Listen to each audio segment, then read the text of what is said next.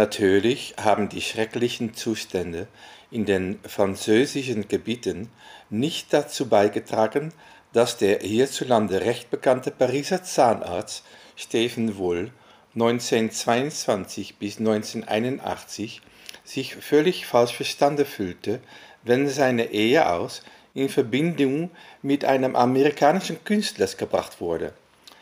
dem fälschlicherweise das Image eines Schnutzelsängers anhaftete